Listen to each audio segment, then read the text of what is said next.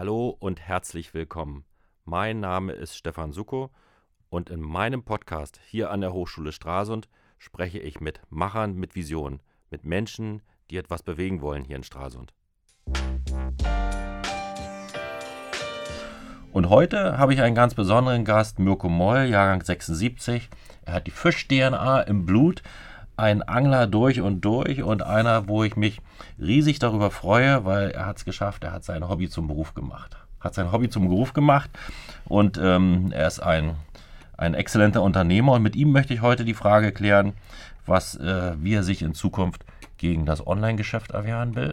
Das ist er, ist ein stationärer Händler hier vor Ort. Und was sein großer Traum ist, welchen Fisch er nochmal angeln will. Das wäre natürlich eine klasse Sache. Schön, dass du da bist. Guten Morgen, Mirko. Ja, guten Morgen. Mirko, meine erste Frage, also die hatte ich schon im Auto die ganze Zeit im Kopf. Ähm, ich sag mal, der Klassiker ist immer, Papa nimmt den Sohn mit zum Angeln und sagt, jetzt äh, dahin, guck mal, da ist ein Fisch. Ähm, den wollen wir jetzt mal rausholen. Oder der Sohn sagt, ich möchte mal mitkommen.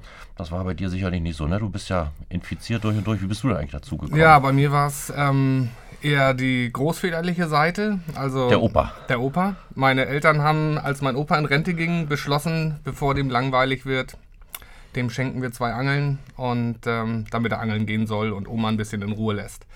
Ähm, der Rest meiner Familie, meine Mutter, meine Schwester, mein Vater, konnten dem Ganzen gar nichts abgewinnen. Und so bin ich seit meinem sechsten Lebensjahr mit ähm, Opa los gewesen zum Fischen. Und das wuchs und wuchs und wuchs. Und, ähm, Wo war der Fischen? Auf der Trave? Oder? Wir waren viel an der Trave, ja, Travemünde. Oh, dazu ähm, sagen, du bist gebürtiger Lübecker. Ich bin gebürtiger Lübecker, richtig. Bin auch in Lübeck aufgewachsen. Ähm, ja, für mich eine Stadt, die ich eigentlich niemals verlassen wollte. Aufgrund der Architektur und auch des vielen Wassers. Ähm, ja, und da habe ich meine ersten Schritte als Angler getan. Also Trave, Wagnitz. Ähm, als es ein bisschen größer wurde Richtung Ostsee, ist es halt viel Wasser, viel, viel, was man da befischen kann und was wirklich spannend ist. Ja. Was fängt man da für Fische in der Trave? Na, also angefangen hat es klassisch, wie bei allen anderen wahrscheinlich auch. Eine einfache Stipprute, ein paar Rotaugen, ein paar Brassen, ein paar Barsche.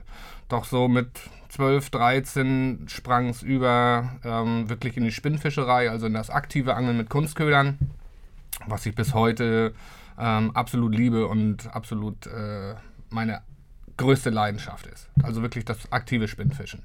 Es gab einen kurzen Ausflug in die Karpfenangelei, so für zehn Jahre ungefähr, aber Du, da habe ich ja gelesen, du hast ja mal professionell geangelt. Wie schafft man so den Schritt, ich sag mal, von den Rotaugen professionell zu angeln? Hat man, dann geht man den ganzen Tag am Teich und hält die Route rein oder wie? Oder kriegt man nach Fisch bezahlt? Wie funktioniert das mit dem Profi-Angeln? Also das Profi-Angeln, wie es äh, von vielen so genannt wird, ist eigentlich nichts weiter, als dass man ähm, durch Leistung irgendwann wird, werden Firmen auf einen aufmerksam, die einen dann sponsoren und unterstützen.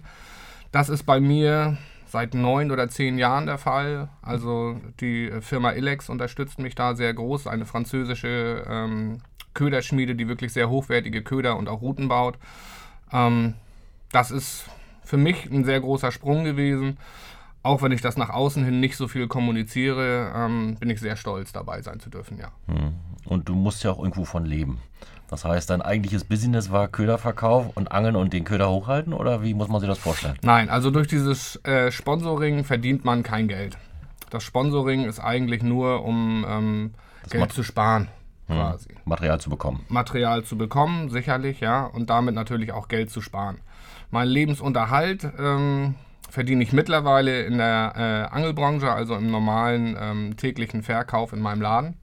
Man muss dazu sagen, du bist Inhaber vom Fischer oder Partner vom Fischermanns Partner, hast das Stralsunder Geschäft hier in Lüdershagen. Genau. Und ähm, da kommen wir aber später noch zu. Mhm. Ähm, machen wir mal die Zeit davor. Du hast also dein, dein Business war, indem dass du Angel und Köder verkauft hast, ja? Angefangen hat meine äh, berufliche Laufbahn äh, im öffentlichen Dienst. Nee. Ja, also ich habe ähm, ganz hat ja klassisch. gar nichts mit Angeln zu tun. Genau, ich habe ganz klassisch eine Ausbildung gemacht ähm, bei den Stadtwerken in Lübeck als Anlagenmechaniker, Fachrichtung Versorgungstechnik. Also Hat man da Zeit zum Angeln? Äh, ja, das ist ja das Schöne am öffentlichen Dienst. Äh, Arbeitszeit 7 Stunden 42, Karte rein, 7,42, Karte raus, auf Wiedersehen. Angeln. Super. Also das war zeitlich super, allerdings war es nicht meine Erfüllung. Hm. Na, also ähm, Tiefbau kombiniert mit Hausanschlüssen, Gas, Wasser, Fernwärme, Frischwasser, das war so mein täglich Brot. Ähm, aber nach sieben Jahren war das nicht mehr meins. Und ich habe für mich festgestellt, damit will ich nicht alt werden. Und habe dann angefangen, mich auszuprobieren. Ich habe ähm, drei Jahre lang in einer kleinen Aquarienmanufaktur gearbeitet. Da haben wir also Aquarien und Terrarien gebaut für Zoogeschäfte und Zoos.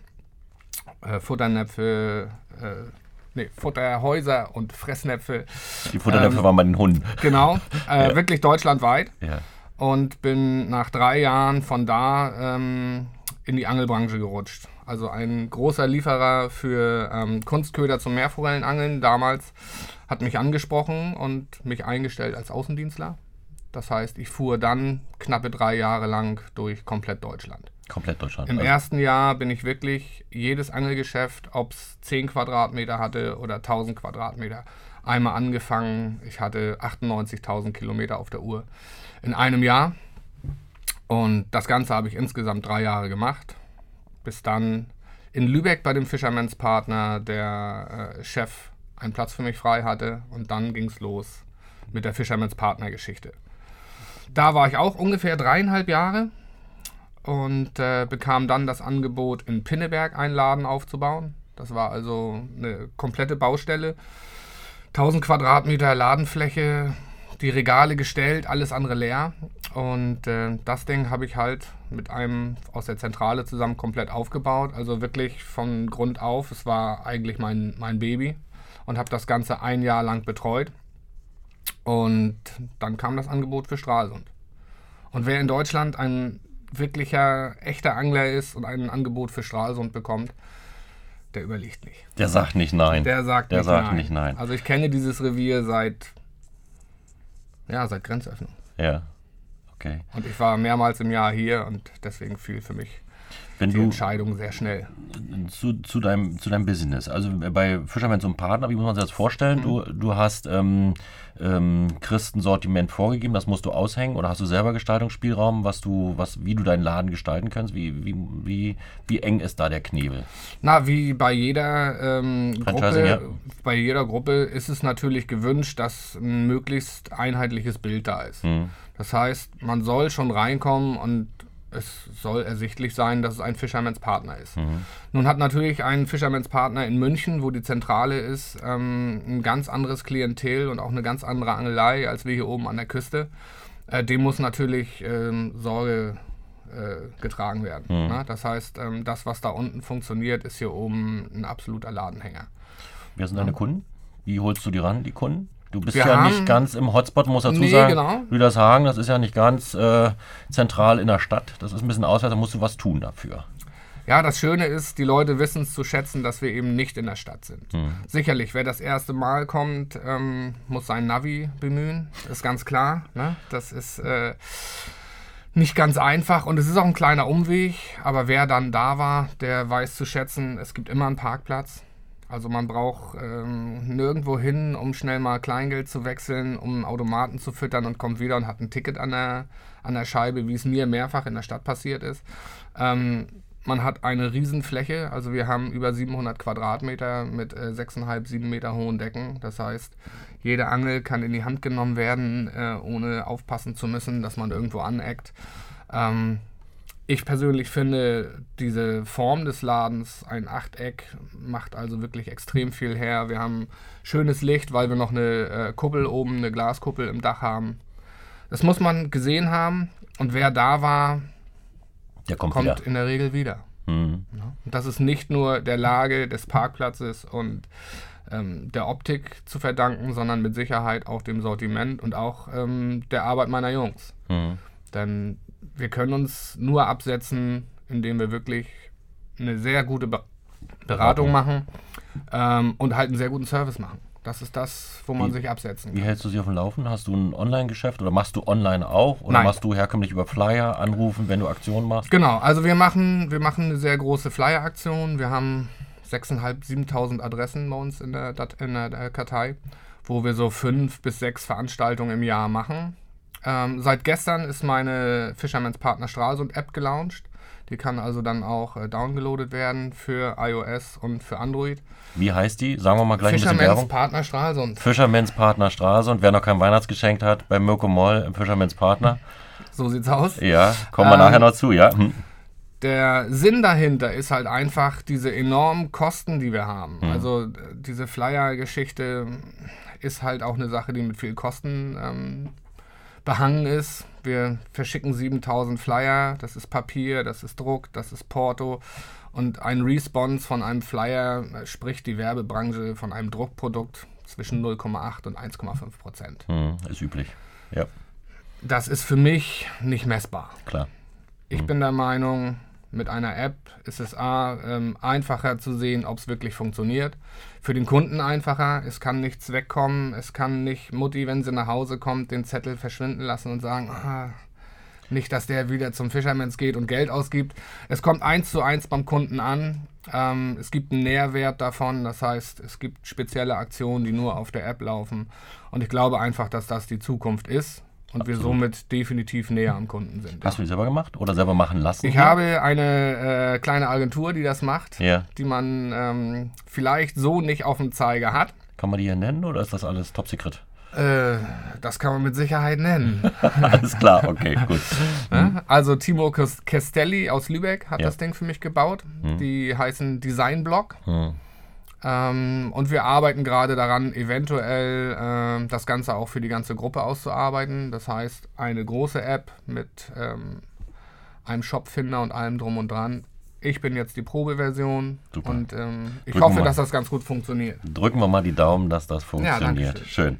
Ich habe, ähm, ähm, weil ich schon mal den profunden Fachmann im Angelbereich habe, das ist ähm, für mich natürlich eine Steilvorlage, weil ähm, die im letzten Jahr war ja mächtig in Diskussion das neue Angelverbot auf der Rügendammbrücke und die und diese Angelwurfbegrenzung, die da passiert ist, hat Mhm. das Auswirkungen für dich aufs Geschäft? Mit Sicherheit. Ja. Also äh, alleine die, die Verzweiflung der, der Angler schon im Jahr davor, wo es dann äh, hieß, die Brücke sei gesperrt und dann sei es wieder geduldet. Dieses Hin und Her ähm, motiviert natürlich nicht unbedingt die Angeltouristen, sich ins Auto zu setzen und loszufahren. Also wir haben es im letzten Jahr schon gemerkt, dass da also Umsätze fehlen. Ähm, dieses Jahr war es natürlich exorbitant hoch. Also wenn jeden Tag 300 bis 400 Angler nicht kommen, weil diese Plätze fehlen. Na, es ist ja unter der Rügenbrücke offiziell auch verboten. Das heißt, diese ganzen äh, Poller und und und, wo sonst auch nochmal 50, 60 Leute stehen können, sind offiziell nicht erlaubt, sich da hinzustellen. Denn das ist Betriebsgelände und ähm, Wasser- und Schifffahrtsamt hat das komplett untersagt. Zusätzlich kommt natürlich auch, dass die ähm, Bootsvermieter, die wir ja nun zur Genüge haben, die aber zur Heringssaison ständig ausgebucht sind, auch für die ist das ein ganz großer Nachteil, weil die Stammkunden, die seit zehn Jahren kommen, plötzlich vertrösten müssen, weil sie keine Boote mehr haben. Hat man euch mit einbezogen in die Diskussion um das Verbot, um die Begrenzung oder ist das einfach, Also der Versuch war da, ja, zeitlich natürlich so schlecht getimt, ähm, dass keiner mehr reagieren konnte. hm, Na, also das Kind ist definitiv in den Brunnen gefallen und hat auch touristisch Schaden hinterlassen. Definitiv. Dann warum soll jetzt einer aus Leipzig Richtung Berlin, um Berlin rum, nach Stralsund hochfahren, um eventuell einen Platz im Hafen zu bekommen oder eventuell ein Mietboot zu bekommen, wenn er linksrum Richtung Schleswig-Holstein hochfährt, eine halbe, dreiviertel Stunde länger fährt und in Kappeln oder in Lübeck definitiv einen Platz bekommt. Das macht sich bemerkbar, ja. Definitiv.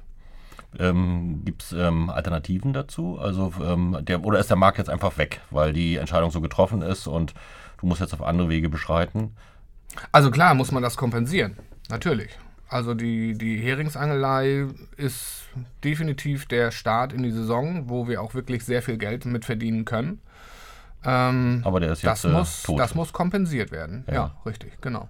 Okay. Gut, wer Mirko Moll eingibt im Internet, wird unmittelbar natürlich aufs YouTube-Video stoßen, wo er natürlich bei mehreren Dingen äh, cool seine, seine Route auswirft. Er wirbt für das Angelrevier hier in Stralsund. Aber wir haben uns ja im Vorfeld schon unterhalten, du hast natürlich ganz andere Hotspots noch im Auge. Und es ist natürlich wichtig, ich sage mal, ähm, mit dem lokalen Geschäft gegen die großen Online- Online-Big Player zu agieren. Und du bist einer, der Stories verkauft, der Hotspots bewirbt. Was denn so dein Traum vom Angeln? Du hast gesagt, also da gibt es noch ein, zwei, ich hatte eingangs ja gesagt, ähm, du hast DNA im Blut, das ist, du kennst ja fast jeden Fisch. Man muss an der Stelle ja auch sagen, ich habe tatsächlich Praxishandbuch, Praxishandbuch Raubfische gefunden. Da hast du auch was dazu gesagt. Ja, stimmt. Das ist mhm. also der profunde Kenner. Wie, wie kommt man in so ein Buch rein? Florian Läufer, oh, Florian Läufer ist der äh, Autor dieses Buches. Ja. Den kenne ich also bestimmt 20, 25 Jahre. Wir kommen beide aus der äh, gleichen Ecke. Ihr habt beim Angeln nebeneinander gestanden. Ja, ganz so schlimm nicht. Wir haben immer ein paar äh, Kilometer zwischen uns gehabt, aber man, man kennt sich halt. Auch ja. durch die Messearbeit, die wir beide sehr viel gemacht haben. Und äh, ihm fiel vor ein paar Jahren auf, dass wir also hier in MacPom wirklich sehr, sehr, sehr große Rapfen fangen und das auch äh, sehr regelmäßig und das in einer Jahreszeit, die unüblich ist zum Rapfenangeln. Also die meisten kennen die Rapfenangelei im Sommer. Ähm, wir machen das Ganze schon im März und fangen sehr große Fische. Und dann schrieb er mich an und sagte, Mensch, hast du nicht Lust? Für eine Rezension. Für eine Rezension, genau, ein kleines Interview ja. und ähm, ja, da bin ich natürlich sofort dabei. Schön. Das heißt, zeichnet dich aus in deiner Expertise.